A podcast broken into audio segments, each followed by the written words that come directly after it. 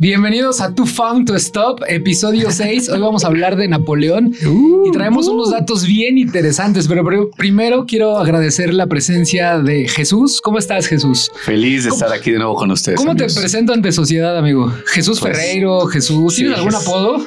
Jesús Ferreiro y en el bajo mundo de, del YouTube, Gillo. Gillo. Fue Gillo, pero bueno, no me gusta. Oye, y en el alto mundo de la gente que lee y esto. Jesús Ferreiro. Jesús, Ferreiro, ¿te conocen? Sí, Jesús. O sea, si hubiera estado la fil es como, ¿dónde está Jesús Ferreiro? Y todo ese pedo. Ok, muy bien. Y de este lado tenemos a Karim Zabaleta. ¿Cómo están, amigos? ¿Y a ti cómo te conocen en el bajo mundo? Ah... Exacto, el hijo, de Susana Zabaleta. Oye, y en el mundo rockstar en el que te mueves, porque tú, acabas de tocar en, el Chopo, güey. Tocamos en el Chopo el, sábado 25, amigos. Estuvo re bueno. Oye, pero véanme, porque siento como que me están hablando el micrófono. Es que está bien difícil no voltear así. Sí, güey. Oye, güey, ¿qué tal estuvo la tocada en el Chopo? Súper chida. Fíjate que siempre fue como un sueño querer tocar ahí. Y la neta es que la gente siempre es bien receptiva. Entonces está súper chido, güey. Sí, sí, sí.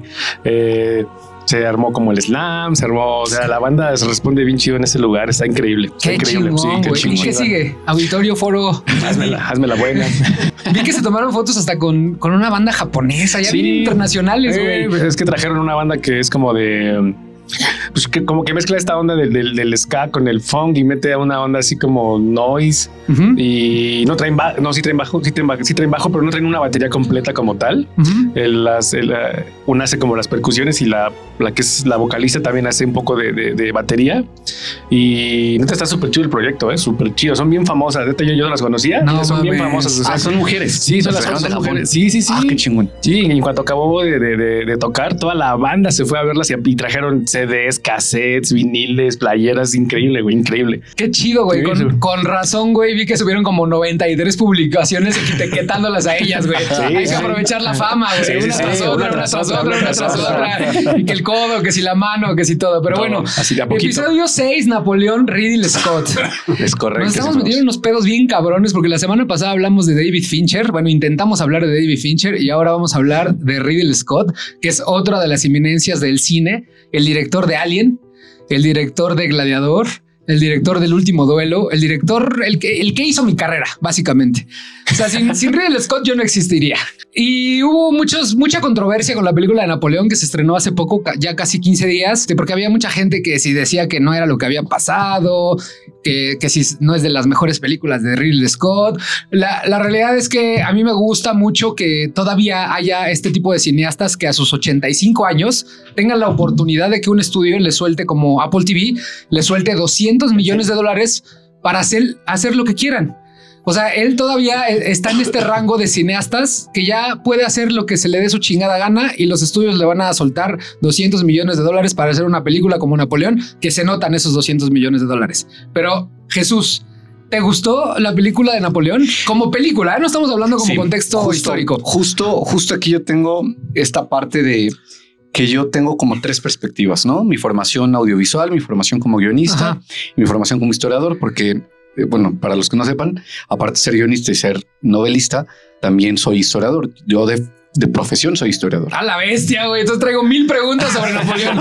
Las mil cosas que no sabía sobre Napoleón, así se va a llamar el capítulo. Olvida la película ya, güey. Vete directamente al dato Bueno, y quitándote tu factor histórico, güey. Entonces es eso, o sea, en audiovisual es un monumento de película. En el sentido de más bien, más que monumento, es un gran espectáculo cinematográfico. No, no creo que sea un monumento, pero sí creo que es un gran espectáculo cinematográfico como bien lo dijiste, hace un desplegado de toda la experiencia que ha acumulado Ridley Scott a través del tiempo. La foto está increíble, las batallas son espectaculares, eh, las actuaciones creo que están como bien, bien eh, dirigidas. Creo que hay muchas cosas a nivel visual y a nivel cinematográfico que están excelentemente y bellamente resueltas. O sea, en general es una buena película. Como espectáculo, sí.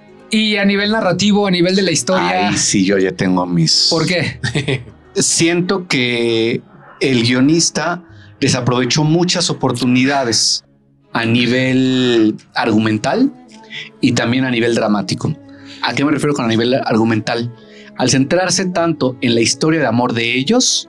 Eh, ¿De quiénes ellos? De Josefina y de Napoleón, desdibujó mucha de la riqueza de la personalidad de él que puede explicar muy bien todo lo que pasó a su alrededor y que explica también incluso mucho de todo lo que le hacía Josefina, que creo que en la película no se entiende. Y ahí sí ya voy a meter mi cuchara como historiador. Una, una de las principales características de la época revolucionaria y de la época napoleónica, que de hecho eso casi pues nunca nos lo cuentan en la escuela, es la infinidad de intrigas que había. ¿Intrigas a qué te refieres? Eh, de que casi todo el tiempo quisieron quitar la misma gente cercana a Napoleón y la gente de fuera todo el tiempo lucharon por quitarlo. Cuando gana la Revolución Francesa, cuando derrocan al rey, este se convierte como en un consulado, ¿no? No, o sea, ¿quién estaba gobernando en esa época? es que es muy la Revolución Francesa es muy compleja, demasiado compleja, porque tiene diferentes etapas y cada etapa tiene sus propias particularidades que no me voy a tener mucho en ellas, pero un poco lo que voy a explicar es que acuérdense que cuando estalla la Revolución Francesa se declara una monarquía constitucional. Ah, se declara una monarquía. de hecho, la, la, Revolución Francesa no inicia como república, inicia como monarquía, constitucional. Y acuérdense que todavía queda vivo Luis XVI, María Antonieta y sus hijos, dos años. Ah, ok. No es como en la película que luego, luego le cortan la cabeza, no, Que no es spoiler, son, los primeros 10 minutos de la película. Dos años. Y eh, porque entonces él, gobierna. De hecho, los revolucionarios lo aceptan como rey. Ok. Y entonces, ¿por qué, entonces, ¿por qué le terminan cortando la cabeza? Le terminan cortando la cabeza porque acuérdense que él eh, le empieza a enviar cartas a su cuñado, el hermano de María Antonieta, que era precisamente el archiduque de Austria. Ok. Acuérdense que María Antonieta era austriaca. Ok, ok. Por eso va a repetir, que eso tampoco lo explican muy bien. En la entonces, ah, regresando a la película, ahorita nos vamos a la parte histórica. Entonces, lo que te molestó un poco de la parte que no tomaron histórica es que no vimos la, la personalidad a ciencia cierta de Napoleón, y, el estratega, sino se quedó en Napoleón el enamorado. Bueno, y aparte medio el obsesionado. Aparte de obsesionado. Eh, por momentos sí raya como en el patetismo. No sé tú cómo lo viste. A mí sí me, a mí sí me sí lo sentí como incluso un personaje como hasta a veces débil, ¿no? Ok. No logro, ojo, eh, ojo, a nivel dramático y a nivel argumental creo que está como muy bien manejado, pero a mí me queda de ver esta idea de magnificencia que usualmente nosotros tenemos como de, Napoleón. Es que Napoleón se convierte como una leyenda, ¿no? Es un arquetipo. Es un, arquetipo. totalmente. ¿A ti la película te gustó en lo general? Tomando en cuenta a Ridley Scott y todo lo que ha hecho, este, que la última película de época que hizo se llama El último duelo y es una joya. Si no la han visto, mm. está en Star Plus. ¿Qué opinas de la película de Ridley Scott de Napoleón? Eh, fíjate que sí comparto con Jesús se llama. Jesús. Segundo programa juntos. Por sí, gracias. No, sí comparto la, misma idea de que, de que la fotografía es increíble. O sea, la película está de pie a pa, súper bien hecha. La dirección, yo sí creo que no, no comparto tanto la opinión. Siento que Vanessa Kirby, entiendo, entiendo un poco la historia de que no era como de como que ella tiene que tener un mucho peso, pero siento que no la aprovecharon tanto, ¿no? O sea, yo la vi en, fragmentos de mujer y eso es increíble, ¿no? Entonces aquí, hasta cierto punto sí siento que a veces está por encima de, Napoleón en la película, ¿no? Porque a veces se ve como que es muy débil, se ve como que ella lo tiene súper dominado. No, no sé si la historia realmente cuente esas cosas. Sí, sí, pero, pero en la película, sí la película se ve así, ¿no? O sea, se ve que sí está bien, va, conquista lugares y, la demás, y demás cosas, güey, pero cuando llega ahí con ella, o sea, siempre es como que como que le cuesta hacer lo que es en, el, frente de batalla. Sí, no, Napoleón, en, la versión de Ridley Scott, Napoleón vive para que Josefina exista, ¿no? Básicamente. Y, todas las decisiones que toma es alrededor de que Josefina en algún punto se convierta en la mujer que él idealizó, ¿no? Lo que es lo que nos dice Ridley Scott. Fragmentos de mujer, ¿qué onda con esa película, güey? Es sobre un matrimonio. Cuentan como la, como la historia de desde el punto de, visto desde una mujer, desde Vanessa Kirby en, este, en, este, en esta onda, ¿no? De cómo la engaña, cómo tiene que eh, sobrellevar eso, cómo tiene que aguantar un matrimonio donde realmente no es feliz, donde tiene que estar como a veces hasta por conveniencia, por quedar bien con la mamá, con la familia de él, de ella, güey.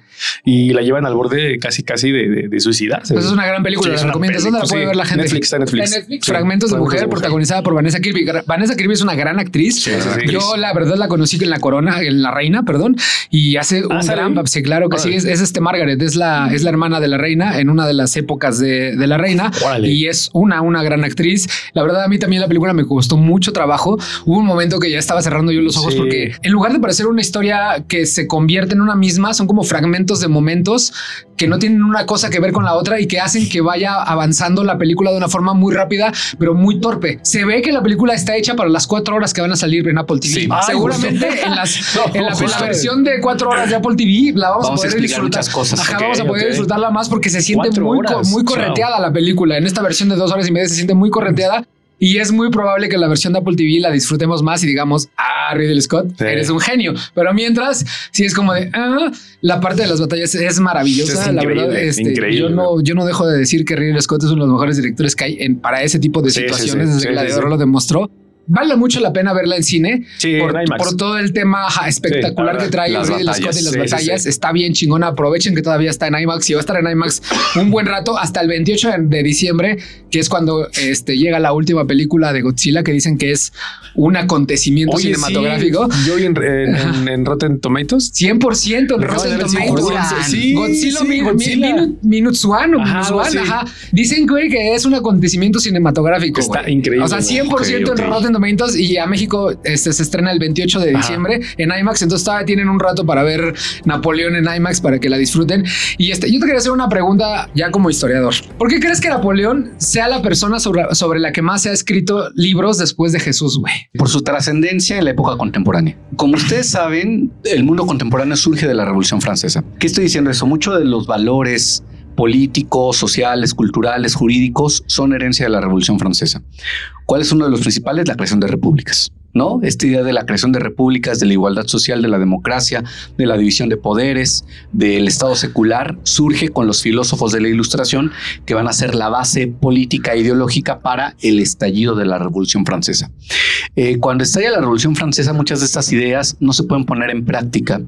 ¿Por qué? Porque obviamente va a venir toda una resistencia conservadora encabezada por los monárquicos, que no querían que se establecieran este tipo de ideas, que evidentemente iban a mermar su poder y su influencia su ideológica. ¿no? Que eso creo que tampoco queda como muy claro en, Napoleón, ¿no? O sea, ¿por qué, ¿por qué los odian tanto a los monárquicos? Pues precisamente por eso, güey, porque están en contra de las ideas que van a permitir muchas de las cosas que actualmente conocemos tal cual son.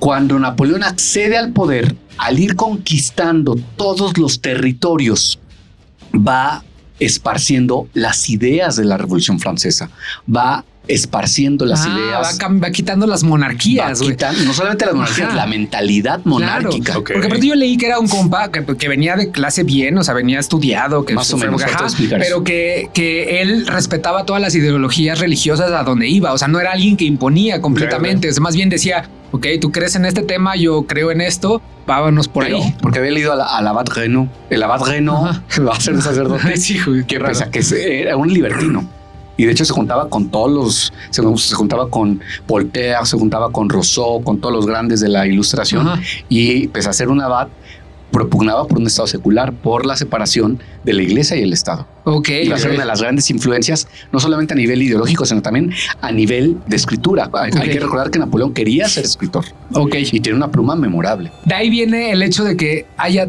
tantos libros acerca de Napoleón, porque rompió, o hay un antes y después de Napoleón en la historia del mundo. Él empuja a que la humanidad entre a la etapa contemporánea, sí o sí. Luego, lo siguiente, existe una batalla, la batalla de Austerlitz. Esa batalla creo que es mi favorita en la, en la película porque es donde realmente se demuestra el poder estratégico que traía Napoleón realmente sucedió como te lo ponen en la película. O sea, el tema del hielo, el tema, el tema de los flancos, porque ahí parece como algo ni mandado a hacer. O sea, se me maravillosa esa secuencia. O sea, creo que es la mejor secuencia de toda la película. Pero cómo es que realmente sucede esa batalla? Bueno, es contra Austria, ¿no? Sí, la de la, parte de los flancos es verdad. Bueno, una de las principales características de, de, las guerras napoleónicas es la capacidad que tenía Napoleón de siempre engañar a sus oponentes. Ah, ok. siempre. Y atacaba por varios flancos. Otra de las cosas importantes a nivel militar de Napoleón es que acuérdense que durante las épocas de, las, de los reyes, los duques, los marqueses, los reyes no se juntaban con los soldados. Y en cambio lo que va a hacer Napoleón va a ser de esos, de esos generales que va a pelear codo a codo con la infantería. Eso es lo que ayudaba a que tuvieran una gran motivación y que literalmente estuvieran dispuestos a dar la vida, porque imagínate que el emperador baje a pelear contigo en la batalla. Mm, ok. ¿no? Entonces eso ayudaba mucho a que las estrategias de Napoleón y también hay otra cosa muy interesante. Napoleón es de los primeros que empieza a reclutar gente que creen en su proyecto. Antes se contrataban muchos mercenarios. que son mercenarios? Pues literalmente son asesinos a sueldo que se vendían al mejor postor, al mejor rey y dependiendo de, lo, de sus intereses económicos y de quien le pagara más, era el flanco de batalla el que se iba. Entonces, el hecho de que Napoleón empiece a reclutar gente ya con una formación y que aparte con la convicción ideológica ayuda a que sus estrategias sean más sólidas y sean más contundentes. O sea, lo que te ponen en la película que abdica y que después se da cuenta de que no, no, no necesita irse, sino tiene que regresar a defender Francia y se le empiezan a unir todos los soldados, es real. Es real. O sea, es real y vuelve a tomar el poder gracias a toda la popularidad que tenía. wow, o sea, era alguien que estaba completamente en otro nivel en ese tema. Y aparte todavía para destruir la película. No, dale, dale, dale, Tú dale, tú dale.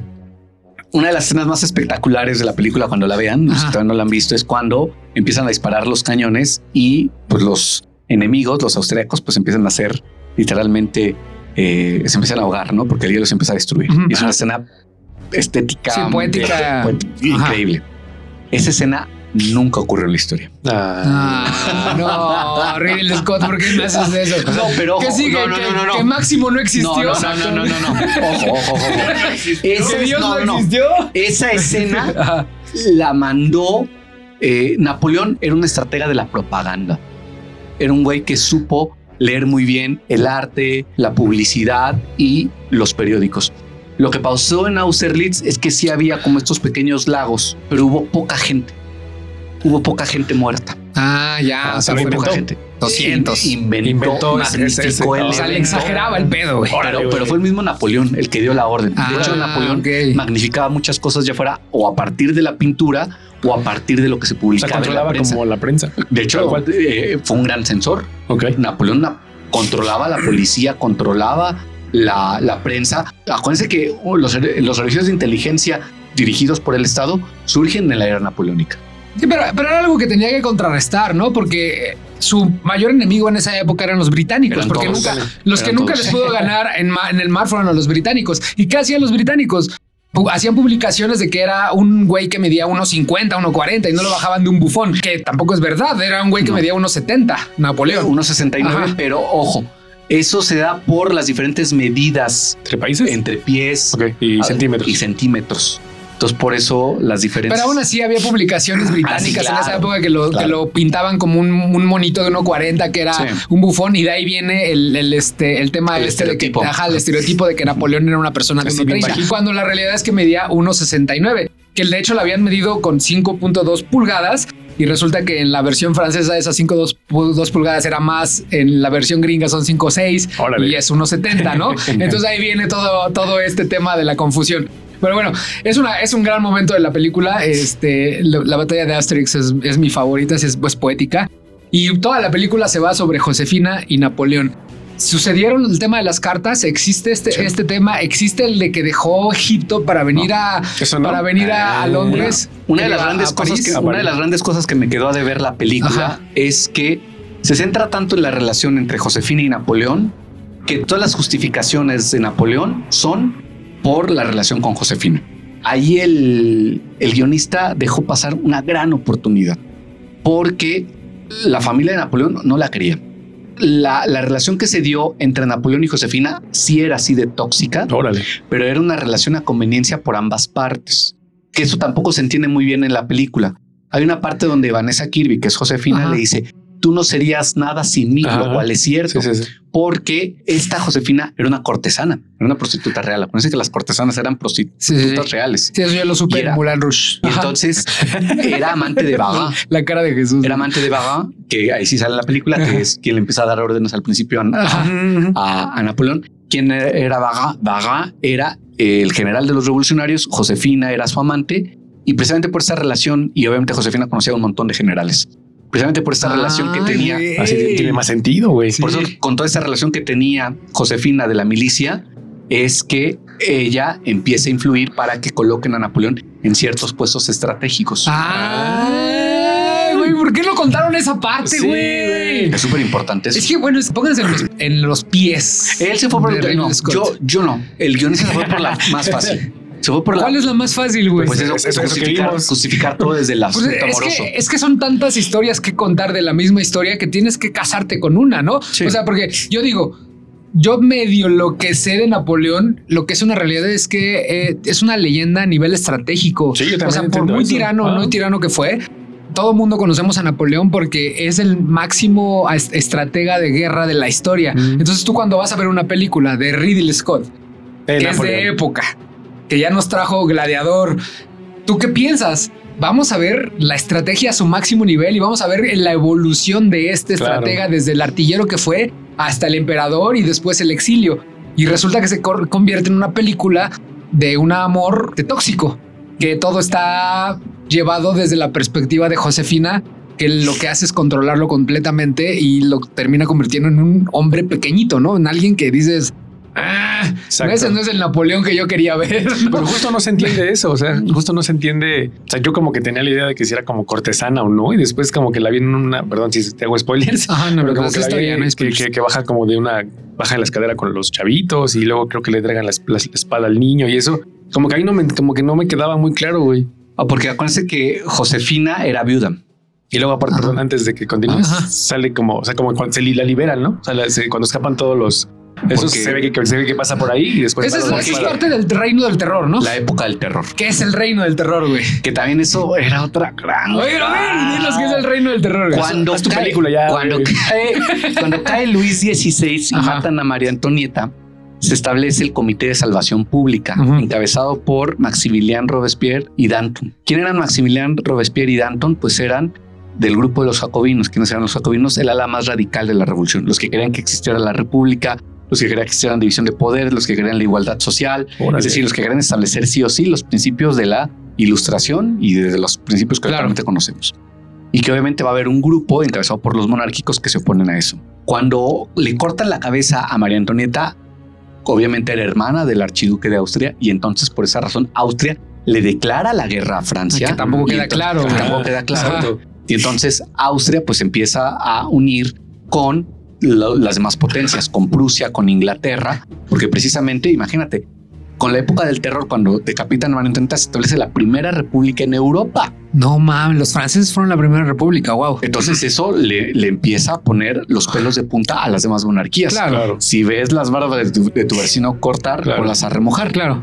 Y entonces es la razón por la cual todas las monarquías europeas se unen en contra de la Francia revolucionaria para Ah. impedir que las ideas republicanas se establezcan y se esparzan por todo el continente. O sea, este carnal era un adelantado de su tiempo. Básicamente era un adelantado de su tiempo y todos los demás alrededor dijeron, carnal, no, espérate. No, no es que fueron, no, no, al contrario, es un resultado de su tiempo. Ah, ok. Es un Ok. resultado de esas ideas que ya venían evolución. Porque acuérdense que la primera república de la humanidad es Estados Unidos. Es algo muy raro porque Sí, sí. las ideas de la ilustración primero, donde empiezan a cobrar forma, es en América, en Estados Unidos. Y luego ya después los franceses dicen, "Ah, chinga, con nuestras ideas hicieron una Ya república, pues nosotros, ¿por qué no vamos a hacerla Es que nuestra? también hay, hay- hay una cosa bien extraña, porque Napoleón en este tema de voy a conquistar todo el mundo, brinca el charco, brinca el Atlántico, empieza con su conquista en el Norteamérica, pero después se da cuenta de que no puede competir con la Armada Británica en el Ah. mar. Y termina vendiendo Luisiana, ¿no? Como que da cuenta que, que llegó Napoleón y les dijo, ya les vendo esto que conquisté, que es Luisiana, la parte de Nueva. Orleans. Y se los vendió por una Por por nada. nada, por cinco pesos, ¿no? Wow. O sea, que, que él era su obsesión tanto por conquistar el mundo que sí llegó a Norteamérica. Yo no sabía eso. O sea, eso también está súper interesante. De hecho, acuérdate que este José Bonaparte Ajá. sí se va a Estados Unidos. De hecho, José le dice, vente para acá. Que también otra parte del guion que desaprovechan mucho es la invasión napoleónica a España, que eso también estuvo bien importante. que tampoco nos lo no se ve para, ahí Nada, se nota toda la visión, toda la visión anglo, o sea, es una visión anglocéntrica completamente. El más mito de todos los mitos de Napoleón y el que más me gusta es el tema de cuando lo derrota el invierno ruso. Mi parte favorita es el tema de que Moscú, ellos prefieren quemar la ciudad y dejar que llegara Napoleón y cuando re- porque ellos sabían que tenía Sí, sí, que regresar Hay que regresar. y se iba a, a morir su la mitad de su ejército nada más por el invierno ruso. Realmente sucedió como Sí. te lo plantean Ah, en la Eso sí, película. eso sí, pero la manera por la que regresan no es cierta. Ah. De hecho, Napoleón pudo haber muerto en el invierno ruso si no se hubiera enterado que hay un montón de intrigas otra vez para derrocarlo. Porque aparte quien estaba, que tampoco eso lo pone en la película, quien estaba dando las órdenes mientras él estaba en Rusia era Josefina y eso le molestaba. Es decir, una mujer al frente del, imperio francés. Eso les molestaba mucho. Wow, como una mujer, claro, iba a estar gobernando, porque estamos hablando de una época muy machista. Pero ¿qué, pasó en Moscú? ¿Qué pasó en Rusia? O sea, realmente lo vieron venir. ¿Cuál fue la estrategia de, de, literalmente es eso, literalmente que tampoco eso se logra como explicar muy bien en la película. Literalmente los campesinos tenían la orden de ir quemando todos los sembradíos, de envenenar todos los pozos, de ah, quemar todas sus casas para impedir que los franceses tuvieran provisiones. Ah, y entonces fue estrategia de guerra. Fue estrategia de guerra. Ah. Fue, estrategia de quemar absolutamente todo para impedir que los franceses tuvieran alimento y entonces cuando llegara el invierno pasara lo que vimos en la película, empezaron a morir de hambre y que también hay una escena que desaprovechan mucho. Fue tal la desesperación de los soldados franceses en el invierno ruso que empiezan a comerse sus propios caballos. Y cuentan, algunas, algunas crónicas, que esas crónicas no se sabe si fue propaganda de los austríacos o si realmente pasó, que hubo canibalismo. Ándale. No mames. Ese, pero de que se comieron caballos, sí, se comieron caballos. Para este momento ya le habían dado, aparte del ejército francés, traía liderando otros ejércitos, ¿no? Es que eso también se desaprovecha mucho en la película. Cuando Napoleón llega al poder, lo que empieza a hacer es literalmente poner a toda su familia en las principales monarquías de Europa. Ah, no sabía Todos los territorios que va conquistando Europa los va fraguando para poner a su familia o alguien de su o alguien cercano a él en el poder. ¿Se me explicó? O empieza a casar a sus hermanos con eh, alguna hija de algún monarca para entonces tener alianzas y tener un poco la seguridad que nunca se cumplió de que nunca lo fueran a traicionar. Ok. Entonces, por ejemplo, acuérdate a su hermano José, primero lo pone en Italia y luego lo manda a España. Mm. Esto, luego a su hermano mm, lo manda a Westfalia y se casa con, con, la princesa de Westfalia. A los hijos de Josefina también los casa. O sea, lo que va haciendo es con sus hermanas, con sus hermanos y con sus hijastros, se va adueñando de las coronas europeas mediante los matrimonios como hacía la nobleza. Y cuando dice estos pinches rusos no me vuelven a ganar, voy a ir a conquistarlos. No, es que ahí es algo muy interesante que tampoco explica la película. Una de las principales razones por las cuales Napoleón piensa que va a derrotar a Inglaterra es con algo que se denominó el bloqueo continental. ¿Qué es el bloqueo continental? Cerrarle todos los puertos mm. a Inglaterra para impedir que comercializaran y entonces con este bloqueo provocar que Inglaterra todos se murieran de hambre y no tuvieran municiones y no tuvieran lo más elemental. Y aparte, como es una isla, pues obviamente esto iba a generar como sí, claro, consecuencias. Estrés. Y en teoría, en un primer momento, Rusia había decretado el bloqueo continental con Inglaterra. Y a la mera hora se echaron para atrás. Se echaron para atrás. ¿Cómo crees? Y entonces esa es la razón por la cual Napoleón va y los invade. Ah. Eso tampoco lo explica la importancia del bloqueo continental. Y tiene que ver con un tema de ego, ¿no? Como decir, no me importa la cuestión geográfica, yo voy a conquistar donde, donde sea, ¿no? O sea, el mito dice que le ganó el ego a Napoleón y que dijo, no me importa el invierno ruso, no le midió bien y dijo, voy para allá y terminó completamente con todo su ejército. Si no hubiera sucedido eso, Napoleón hubiera conquistado toda Europa en esa época. Rusia era muy, muy difícil de conquistar. Y a la fecha. A la fecha. Y a la fecha. y a la fecha. a la fecha.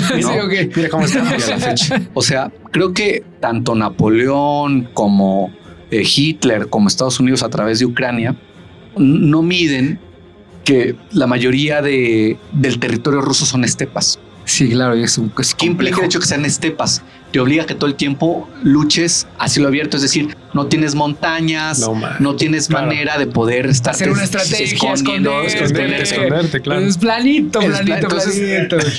Ajá. Sí, no, la guerra de las trincheras, sí, claro. es una de las grandes ventajas que tiene Rusia para que tú puedas entrar.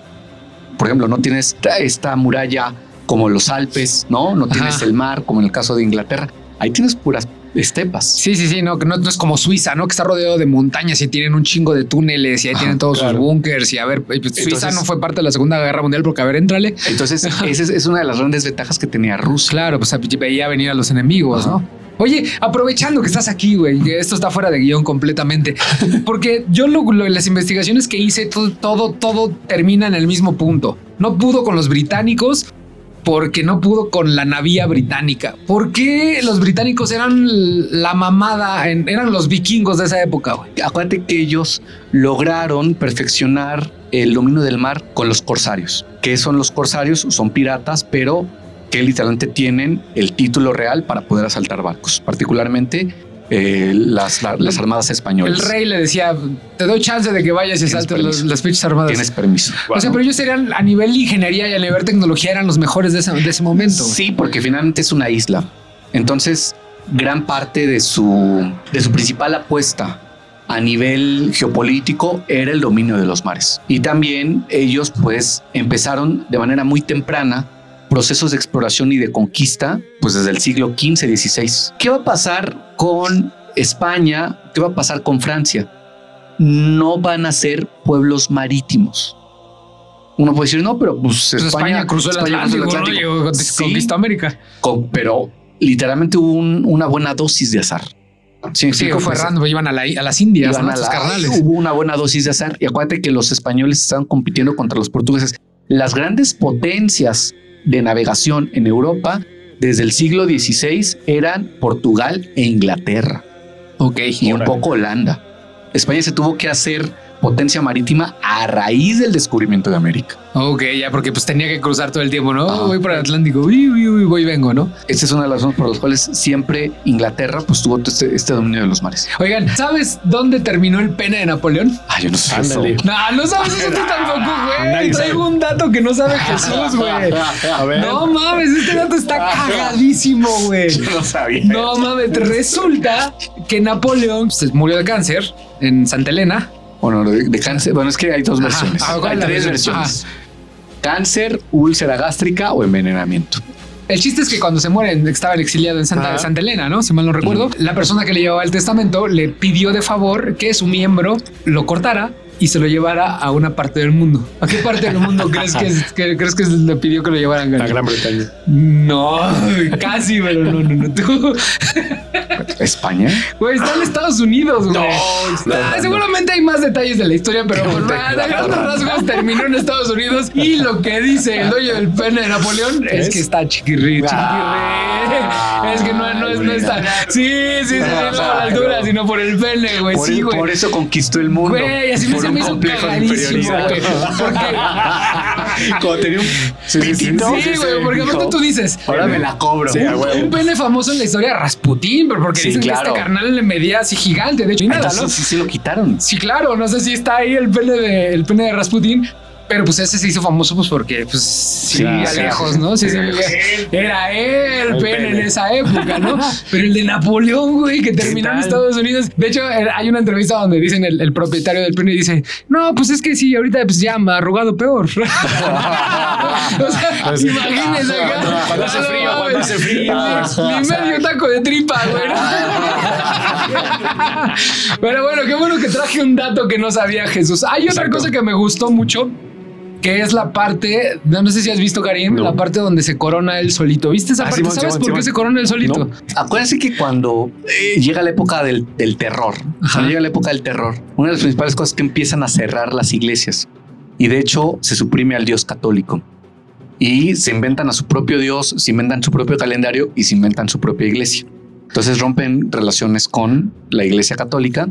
Eh, Napoleón va y conquista Roma, hace rehén al Papa y luego ya después cuando Napoleón se convierte en primer cónsul, empieza a establecer lo que se llama el concordato. ¿Qué es el concordato? El concordato es que restablece relaciones con la Iglesia Católica y que va a volver a restablecerse la, la religión católica dentro de Francia.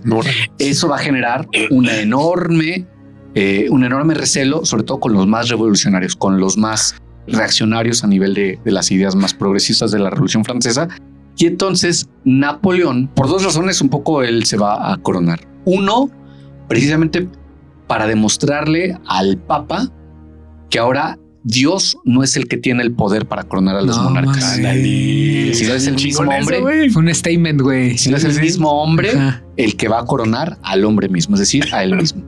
Por eso efectivamente se tiene esta idea de que Napoleón le quita la, pintura, muy famoso, ¿no? De, de, Ajá. que de hecho es muy bonita esa pintura, así que ahorita hablamos de esa pintura. Todo el cuadro literalmente una reproducción del cuadro de, Jacques yo traigo un dato de Jacques Louis pero eso lo dejé para el final. muy bien. Ese es un poco eh, en términos simbólicos. Y también por otra parte es para poco hacerle saber a la iglesia que no iba a tener todo el poder de antaño y entonces un poco ah. calmar toda esta reacción revolucionaria que viene. Ah, pero sí es real de que ya estaba palabrado, que no fue algo, porque en la película lo muestran como algo improvisado, pero lo que dicen es que fue algo apalabrado, que él ya había hablado con el Papa y que le dijo, carnal, que... yo voy a coronar, no te saques de, no te saques de, ah, cuadro. Mira, yo la es que este dato no te lo puedo comprar, que pues fidedigno. No, no, no, tengo ahorita como una fuente para decirte sí o no, no, ahorita no tengo como, como eso, pero lo que sí te puedo decir es que Napoleón era un gran político cada acción que tomaba estaba muy medida y tenía un propósito muy claro. Y todo era con la finalidad de seguir acumulando poder. El hecho de que el Papa lo coronara era, pues obviamente, volver a reconocer que la Iglesia, ¿no? seguía teniendo mucho poder. Oye, hay una cosa que no me quedó muy clara de la Revolución Francesa. Es la Revolución Francesa finales del siglo XVIII, ¿no? 18 años del XIX. Diez años después, se volvió a convertir en una monarquía esa. ¿Fe de chocolate todo ese tema? ¿O cómo es que 15 años después la república se vuelve a convertir en la monarquía que quiso Napoleón? Tiene que, tiene que ver con, acuérdate que cuando pierde Napoleón en Waterloo, va a venir algo que se va a llamar, bueno, desde antes de que pierda Waterloo, va a haber algo que se llama el Congreso de Viena, que va a estar precisamente convocado por Austria, particularmente por el primer ministro, que era Metternich. Y él prácticamente va a crear una nueva era de conservadurismo para contrarrestar todos los avances que habían, propagado, que habían propagado las ideas revolucionarias. el blues again, ¿no? Sí, no, esa siempre es la vida. esa es la vida. Esa es la vida. Todo tiene que ver con seguir acumulando poder. Seguir acumulando poder. Entonces, temiendo un poco que las ideas de la Revolución Francesa produjeran ese mismo efecto. Muchos pensaban que con la caída de Napoleón, en lugar de atemorizar a la banda, la iba a alentar. Entonces lo que van a tener que hacer un montón de monarquías es imponer medidas ultra conservadoras, ultra reaccionarias y súper represivas para impedir que las ideas de la Revolución Francesa pues los puedan derrocar a ellos. Sí, sí, sí, claro. Con el paso de, las, de los años sí van a suavizarse muchos aspectos, pero en otros casos no, como fue el caso precisamente de, de Francia, que la monarquía restablecida a la caída de Napoleón pues va a caer pronto con las barricadas y, va a llegar Luis Felipe de Orleans, que va a ser un monarca, pero un monarca eh, liberal. Y llegamos al punto final, ¿no? De, de, Napoleón, Waterloo, que es como la batalla más famosa y, que creo que le, le dieron este, una cucharada de su propia medicina, dicen todos por ahí, porque le lo flanquearon, me lo, flanquearon, a mi campeón. Pero por lo que entiendo ahí es que aparte de, los británicos, esta era toda Europa ya contra él, ¿no? O sea, ya llegó un punto de que ya era toda Europa. Eso también que tampoco lo expliqué muy bien. Del podcast. ok.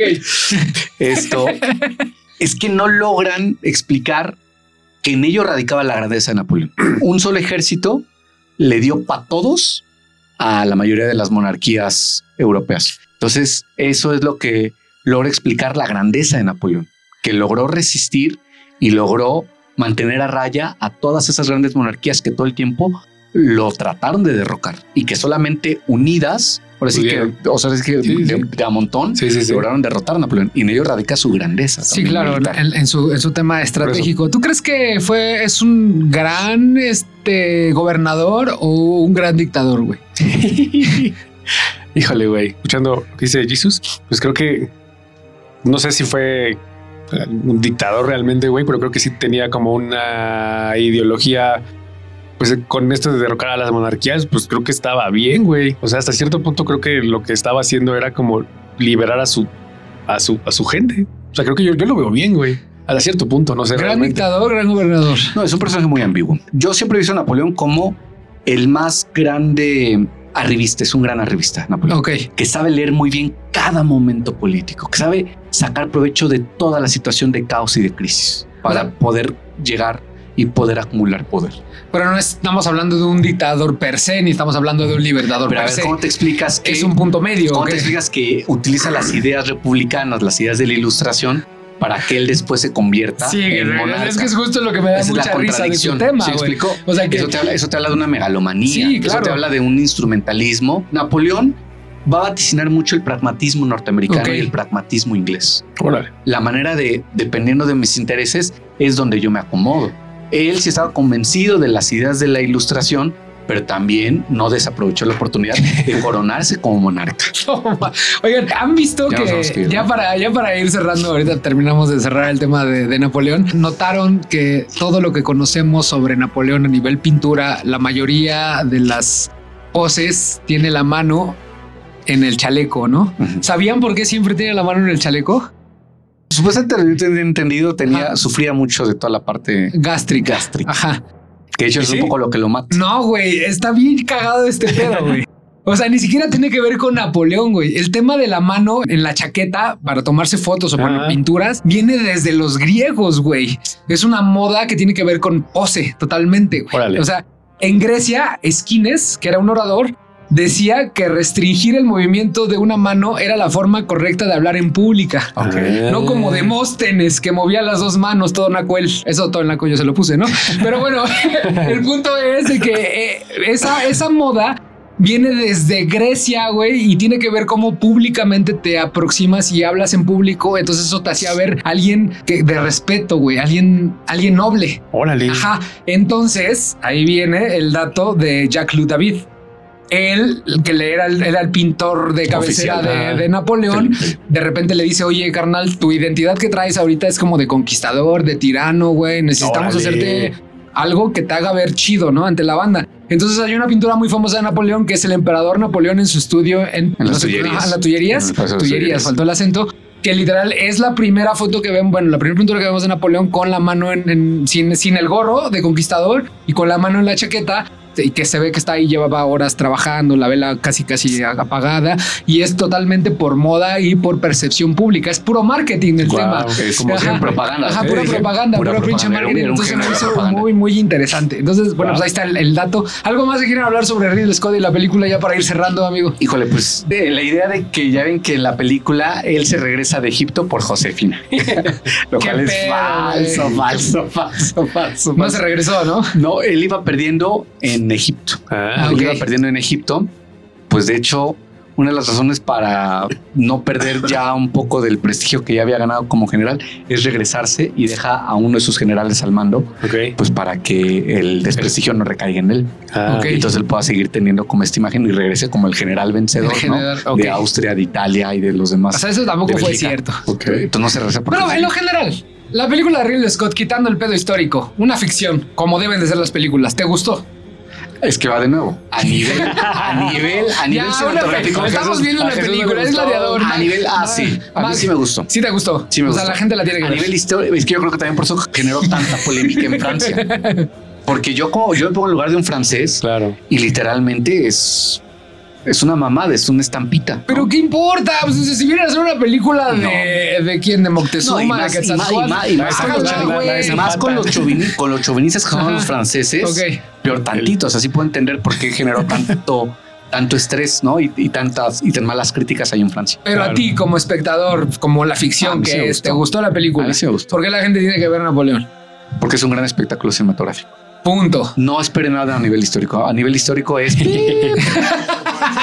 a nivel histórico es. ¿Te gustó la película de Ridley Scott? No, me dio mucha hueva. Me dio mucha hueva. Sí, te veía que estabas durmiendo en el cine, güey. Sí, creo que las batallas es lo más chido, pero de fuera. Y las batallas es lo menos de la película. O sea, es como el 30% de la película. O sea, a nivel Ridley Scott la River Ridley Scott no está ¿En qué nivel lo pones? Ah, no. No, está muy abajo. Hasta abajo, muy, abajo. Si ustedes quieren ser fans de Ridley Scott y ya vieron Gladiador y dicen, a ver, ¿qué más puedo ver? Blade vean Runner. el último, aparte de Blade Runner, hablando de algo este, este de época, vean El Último Duelo. Está bien La verdad, esta película este, protagonizada por Matt Damon es de verdad la joya de la, de la cinematografía de Ridley Scott que casi nadie la vio y entonces ahí sí se demuestra un Ridley Scott haciendo una película de época bien chingona. Aparte sale Adam a Driver sexy, lo amo, muy cabrón. Y pues ya no. Muchísimas gracias, amigos. Vámonos ya. Gracias. A ver la liguilla. una otra cosa, güey, que te quedaste con mil cosas. perdón, es, que, es que te quería aprovechar tú que sabes de historia, güey, para que nos que nos escriban a sus redes, güey. ¿Cuáles son tus redes, amigo?